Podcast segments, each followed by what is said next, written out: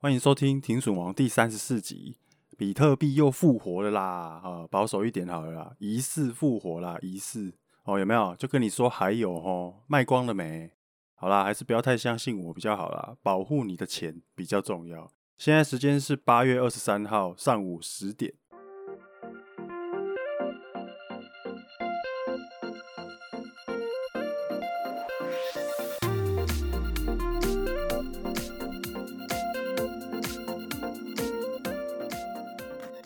上个礼拜六，哦，比特币突破四万九，挑战前高的意味越来越浓厚了，有没有？哦，我觉得我好像墙头草，报喜不报忧，跌的时候都不讲啊，涨的时候才一直在那边讲。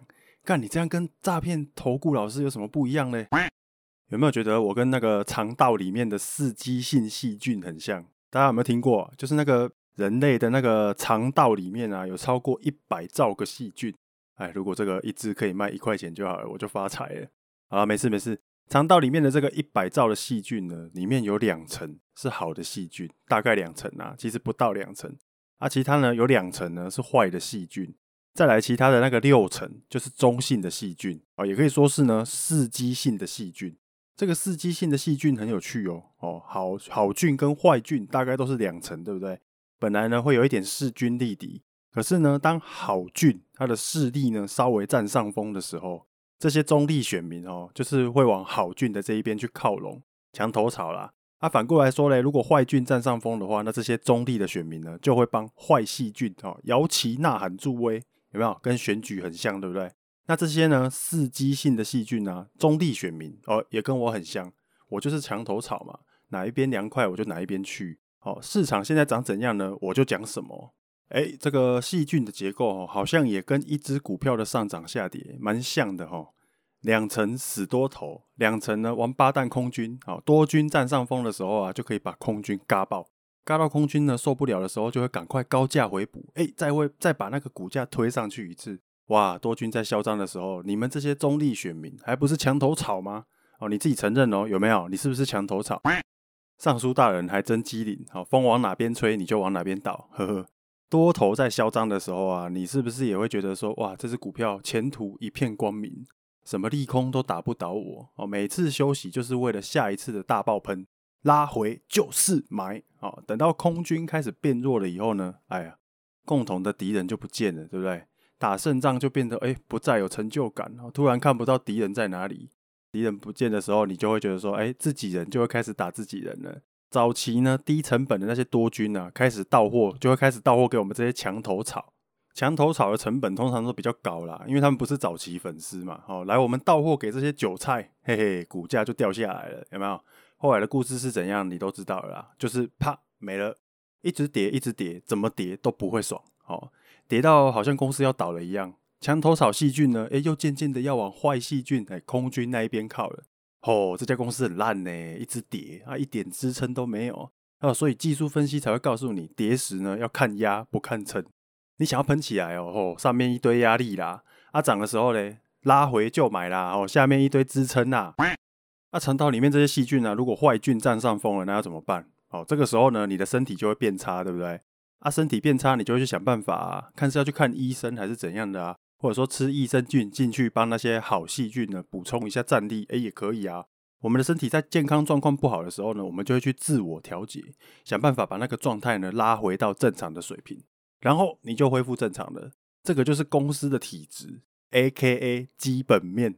好的公司呢，就是形态好、体格好、汉草好哦。生病呢很快就会好，烂公司呢就会一病不起，哦，奄奄一息。那在投资市场上呢，你就是要看哦，你要做好细菌，还是说你要做坏细菌喽？哦，大部分的人呢，就是刺激性的细菌啊，大部分都是这些啦。不过哦，也不用分这么细啦，只要掌握好时机，看懂目前的身体状况，你当然可以一直转换来转换去哦，当然可以啦，只要你知道自己在干嘛就可以了。不过换句话说哦，如果我们局势看错了，墙头草。哎，你墙头草就算了哦，还靠错边哦，你靠错边一直变来变去，那可能哦，不管这间公司的状态到底是怎样，你都会亏钱，而且是一直一直亏钱，不停的亏钱。涨的时候你手上都没有，啊，跌的时候还会买一堆。这一段哦，就是在延续上一集讲的那个招啦。我们上一集虽然讲了一大堆招，可是呢，还是有蛮多东西没有讲到的。应该以后也不会再特别开一集讲的啦，就偶尔的有想到的话呢，就吐一点吐一点这样。来帮这个第一段稍微重点整理一下，你不一定要选边站，不用像玩游戏那样一开始就已经把你自己定死了，一开始就选战士，然后你就一路到底都要玩战士。心态调整比较重要啦。我自己的做法呢，就是出手之前呢，我会先设定好这一笔打算要怎么做，我是要走什么路线的。找到一个适合自己的做法呢，我觉得会比看大神的书，然后在那边拷贝大神的做法还要好，而且好很多。举例一下哈，假如说你是喜欢做长期投资的啊，正常来讲，你就比较不害怕下跌嘛，反而跌的时候呢，你会蛮爽的啊，你也比较耐得住盘整。人家技术分析在抓的那种盘整后突破啊，突破的那个起涨点。短线仔呢，觉得说，哎，这边是买点，准备要进场的地方哦。对你这个长线投资人来说，哎，你都已经差不多开始要赚钱了啦，慢慢都已经考虑要开始要收割了。因为你如果没有做错的话，你成本一定比他们低。人家在追高的时候，你已经在考虑要不要慢慢收割了。这样换一个角度哦，你如果是一个突破之后呢，跟着动能进场的买家，那你的灵敏度就要比较高一点，停损停利点会抓比较紧，而且通常获利空间呢，预估没有办法抓太大。哦，因为你追求的呢是一个短时间的爆发，一个资金效率的最大化，所以你的停损停利就真的要抓很快，不然常常就会爆上去又爆下来。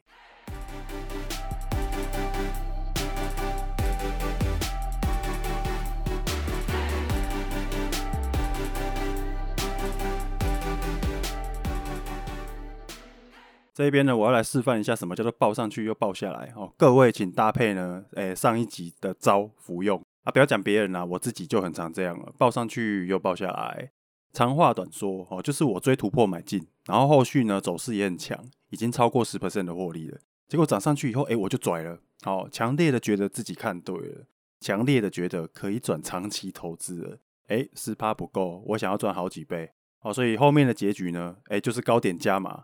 轻轻的回档一下呢，我就赚的变成亏的。明明就还没有跌回去之前的区间，结果呢，我就亏了。好，不然的话，就我就是一直傻傻的抱着，抱到跌回原本的盘整区间，哦，甚至跌到更低，最后跌破成本亏钱。反正就是呢，每次哦，只要我变全了，常常下场都没有太好。下得越重，做得越短，哦，这样真的会比较好一点啊。短线想要换长线啊，那你就应该要降部位，而不是呢，哎，像我之前那样加码重压。我后来体会到的心得呢是这样啦。根据本节目开播以来的统计哦，我们家的听众呢好像特别喜欢听停损王各种花式亏钱的小故事，所以呢，为了满足大家这种有点变态的胃口哦，今天就来跟大家分享一下停损王这一辈子最大的一笔爆上去又爆下来啊，那个标的呢就是比特币。有听过第一集的同学应该知道，我大概是二零一七年的时候入坑的啦。那个时间点哦，大概是中国禁止 ICO 的前后哦，应该是之前呢。那我要分享的呢，是除了挖矿以外的比特币部位，挖矿的那边不算哦，是我用现金买的部位。在那个时候哈，中国突然宣布说要禁止 ICO，那跟现在不太一样，现在是禁止挖矿，还有禁止交易。那个时候哈，我觉得我还不太算是一个合格的矿工啊，我只是用几张卡在那边试挖而已。一开始我就是用我的电脑，然后把它躺下来。打开插两张显卡，然后在那边挖矿。后来呢，我就换成那种组合式的钢架，电脑呢躺下来，肚子掀开，然后呢插那种延长线，然后把它插上去，然后去接在显示卡上。啊，显示卡呢就在那个钢架上面，像吊猪肉这样吊起来，一个铁架放房间这样啦。那那个时候我都跟矿机睡在一起哦，妈超热！我那时候挖矿真的很菜，都火力全开在挖的啦。不知道你们最近有没有看那个九妹在？诶，测试三零九零的显示卡，然后去做那个散热方案，这样，他那个挖矿啊，他就是用全开在挖的。像我看他用三零九零，然后火力全开挖矿啊，它的温度都会在一百度以上。我那时候大概就是这种感觉啦。可是我的温度没有到一百度以上啊，可能三零九零的散热比较差，所以才会到一百度以上。我那时候显卡温度呢，大概都是七八十度哦，火力全开，就是那个 power limit 都拉一百度的这种的。那那时候显卡大概都在七八十度左右啦。房间的那一台窗型冷气哦，诶，它整个失去控温功能，你知道吗？不管开几度，哦，最低最低室温都没有办法压在二十九度以下，哦，超热。后来我有变比较会调整的啦，那个之后呢，温度就有办法压下来了。每一张卡它的温度大概都顶多五十度，哦，最漂亮的还可以压在四十八度左右。以上是题外话了啊。那个时候我挖矿的收益呢，都是换成比特币。只有在缴电费的时候呢，哎，我会卖一点点币，然后去处理挖矿的那个收益，这样。好，哎，有点像是定期定额买入比特币的概念啊。但是我要说的报上去又报下来呢，不是要讲挖矿的收益哦，我是要讲那个我用现金买入的部位。哎，同学，你现在觉得比特币很贵、很高，很可能随时会崩，很恐怖，对不对？哎，我跟你说，那个时候报比特币的难度，我真的觉得比现在难很多。可能你会想说。哦，那个时候根本就不到一万而已，这么便宜。哎，我要是穿越时空回去二零一七年，我一定他妈买爆，怎么跌都不怕什么的。哎，那个是因为你事后知道比特币有涨到六万美金，你才会这样说的。我跟你说，当时抱着比特币是怎样的感觉？我觉得那个感觉就像是在抱古董。哎，你没有听错哦，我觉得我真的是在抱古董。哦，到处都可以找到不要买比特币、不要留比特币的理由。那个时候的时空背景是这样的啦，新闻会疯狂的跟你讲，中国是比特币产量最大的地方。如果中国禁止比特币交易，啊又禁止 ICO，那基本上呢，你就可以宣告比特币死亡了。哎，顺便又有几个很号称投资专家的人在那边跟你讲说，比特币哦这种东西哦，就像当年的郁金香啊，妈的，你才郁金香啊，你全家都郁金香。新闻的面向大概是这样啊，哦，那我为什么说当时呢，抱比特币就像在抱古董呢？哎，是这样的，那个时候比特币最有名的缺点就是呢，它的区块容量不足，交易速度太慢。当然现在也是交区块容量不足啦，啊，现在也是交易速度太慢啊。那个时候就是在讲说呢，如果要实现中本聪的理想，让比特币变成世界上所有人都在用的去中心化点对点交易系统，那比特币的系统根本就不可能承受。它根本就受不了，诶，这个是真的哦。比特币真的不可能拿来当小额支付工具，哦，又尤其是小额支付，完全不可能办得到哦。哦，除非他像以太币那样去做分叉升级。所以那个时候，比特币就像是是老古董一样啦，真的有好几个币哦。那个时候新的币个个年轻有朝气，哦，身强体壮，一脸随时都要把比特币吞掉一样。例如比特币分叉出来的 BCH 比特现金，哦，它的交易手续费真的做到很低。而且又很滑，现在也很滑，你可以去试试看啊。区块容量它也有扩容过，而且它背后还有比特大陆帮它撑腰。这个时候我就忍不住卖了一些比特币去买 BCH，当然我现在是一点点 BCH 都没有啦。诶，他们说的真的有道理啊，比特币跟比特现金比起来，而真的就是一脸老人样，全身都是老人味，找不到什么理由不把比特币卖掉，诶，真的。那那个时候除了比特现金以外，还有什么？哦，还有还有莱特币。哦，莱特币简单的说，它比比特现金还要更古溜。哦，它是直接抠比比特币弄出来的一个币，稍微改一下而已。哦，二零一七年五月的时候啊，莱特币的市值也很高。你现在已经很少听到莱特币了，对不对？它代号是 LTC 啊。二零一七年那个时候啊，莱特币喷起来，我就有有把我的那个莱特币都卖掉，大概一颗卖台币九千多。哦。后来比特币翻了两倍，莱特币没有跟上，哦，啊也有涨啦，哦，可是如果要笑比特币是古董的话，你从现在回头去看，莱特币才是古董。好，再来另外一个当时害比特币很像古董的，就是以太币，因为以太币功能很多，可以在上面搞智能合约，可以在上面发 ERC 二十的代币，而且它交易速度呢也超快。你现在可能觉得以太币手续费很贵很慢什么的，哦，我跟你说，那个时候的以太币超滑的。感觉跟现在的 Polygon 差不多，而且它还可以用显示卡挖矿。这些有在挖矿的人哦，手上应该都囤蛮多以太币的啦，因为都感觉以太币脸上有血，我就是未来，大家以后都会用以太币。其他的什么门罗币啊、瑞波币、林币什么的，现在的局势是怎样，大家就不陌生了啦。啊，也不用特别提了，反正代表性的例子大概就提那几个就好了。那个是我觉得比特币最难爆的一个时代。身为一个菜鸡哦，我跟你说，我听不到有人说比特币的好。在那个时候，大概有十个人哦，有九点九个人都会跟我说比特币会被淘汰，大概是这样。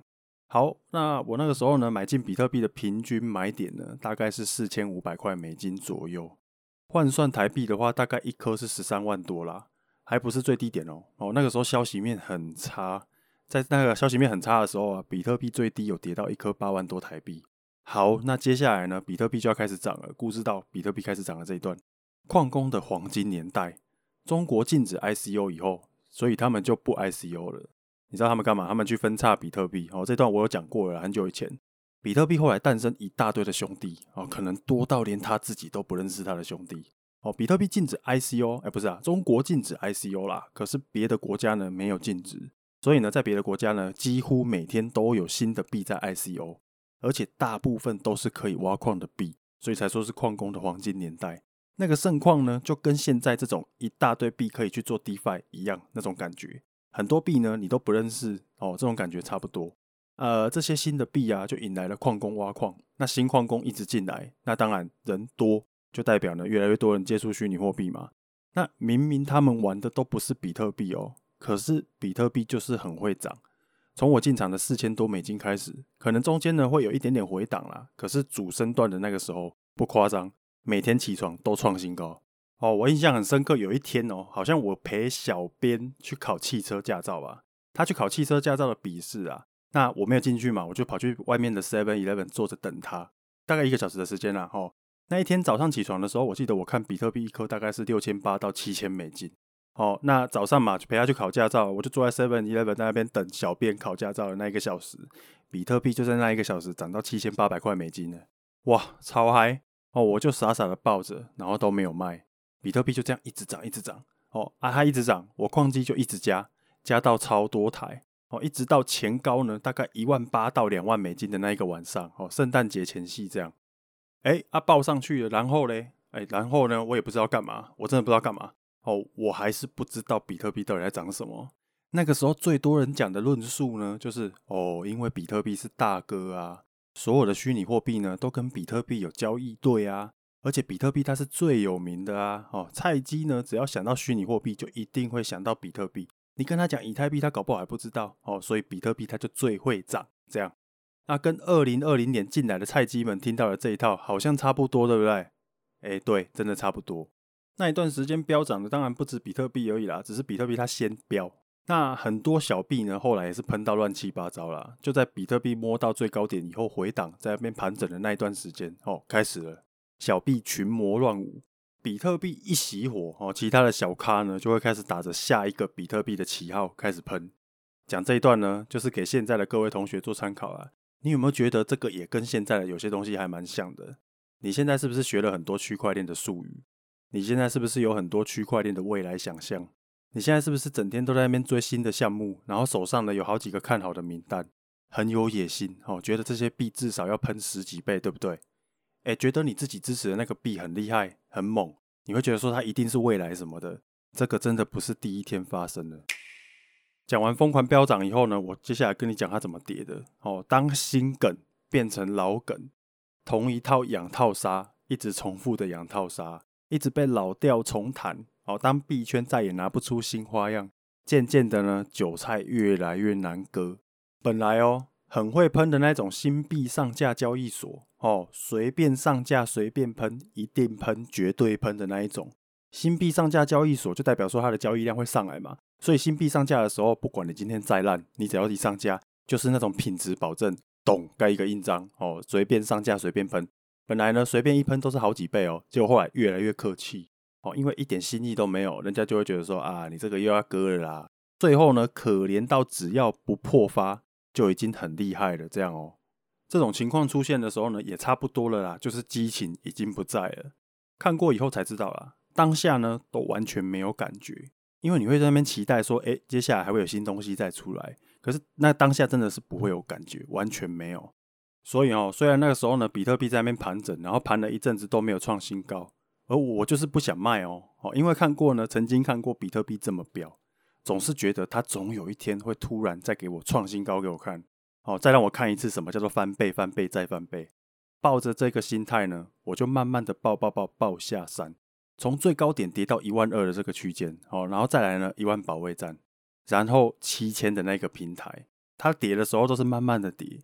盘整盘整盘整，突然突然跌一下，偶尔会骗炮一下啦。啊，骗炮就是诶稍微弹一下，结果还要盘盘盘盘盘往下跌，往下跌，往下跌，突然就往下崩一下。哦，每次骗炮我都以为这一次要喷了，结果都没有。哦，诶，它从四千涨到一万九，只花不到三个月。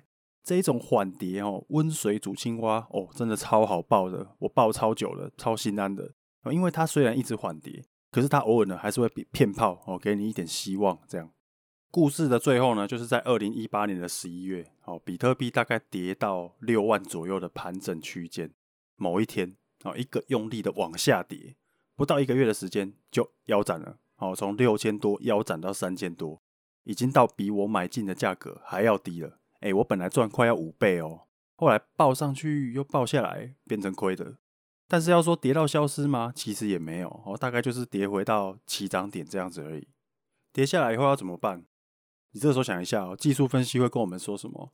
哦，上方一大堆压力啦，哦，你看第一个盘整区间，第二个盘整区间，哦，上面超多人的啦，一大堆人套在上面呢，这个要再涨上去很难呐。所以哦，有回本哦，你就赶快啊，趁反弹赶快卖一卖，比较实际的啦，不要再做梦了，脚踏实地好吗？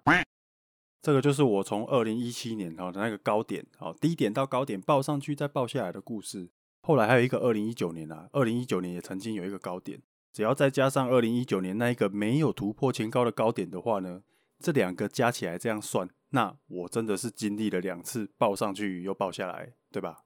哦，我敢说啦，经历过二零一九那个拉上去没有破前高的人哦，如果当时他没有卖，然后呢又遇到新冠肺炎的那一个下跌的话，哦，新冠肺炎那个算崩跌哦。那二零二零年呢，比特币一万二美金那一边的突破，我跟你说啦，能够抱住的人哦，真的不多，因为他们在二零一九年又被骗炮一次了嘛，所以二零二零年涨到一万二哦，我跟你说啦，想卖的人应该都卖的差不多了啦，因为前面两次呢突破前高都没有多久就回档了嘛。而且呢，是那种腰斩的回档哦，所以真的啦，你想要抱住比特币哦，二零一七年那个时候，二零一九年那个时候，真的没有比较好抱啦。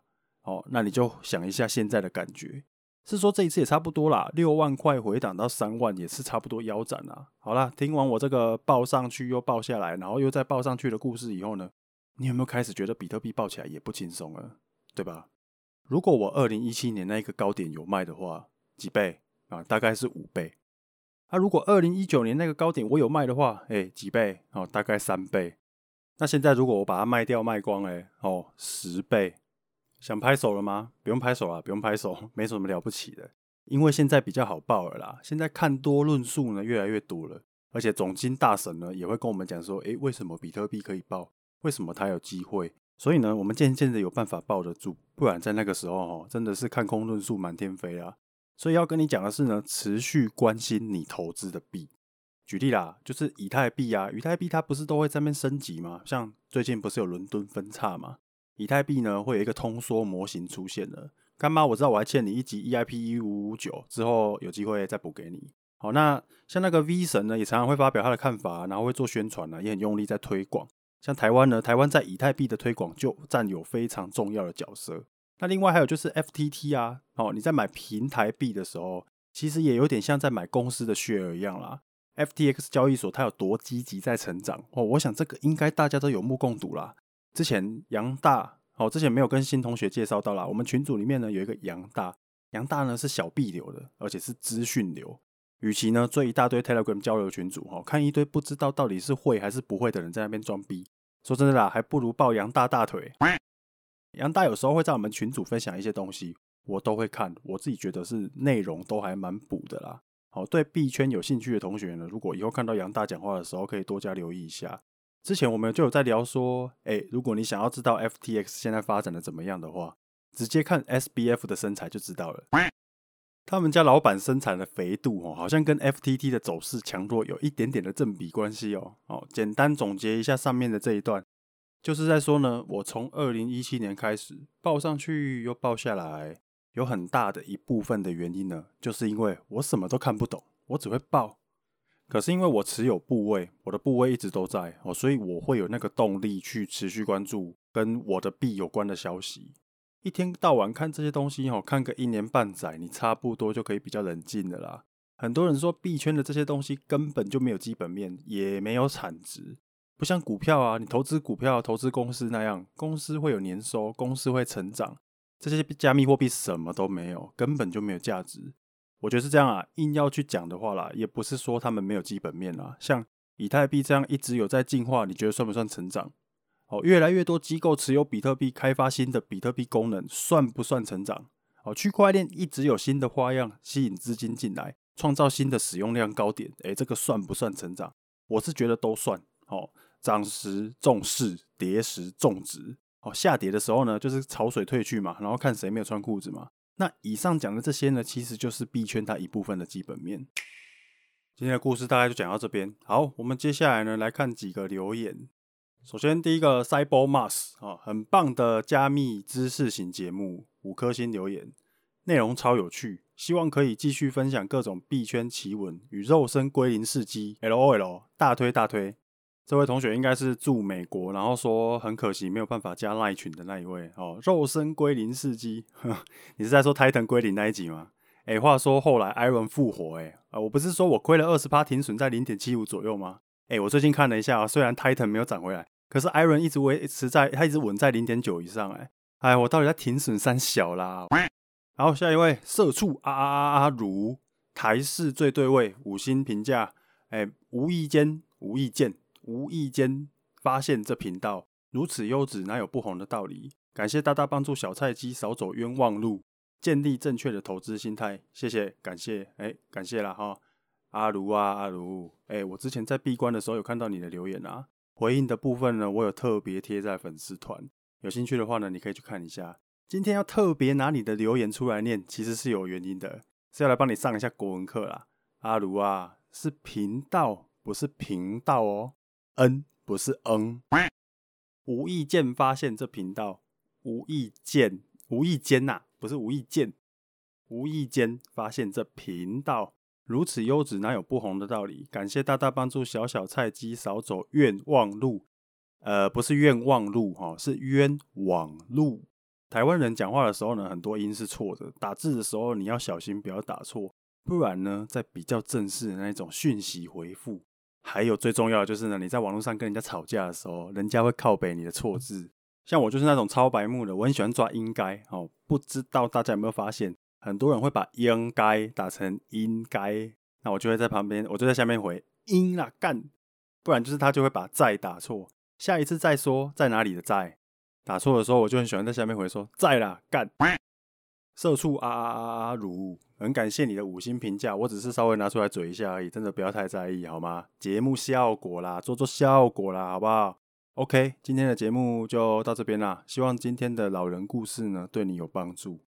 有什么想听的，想要再听更多的，可以在留言区呢留下五星评价，那你问的问题呢就有机会出现在下一集的节目里面哦。好，感谢收听停损王，下一集见，拜拜。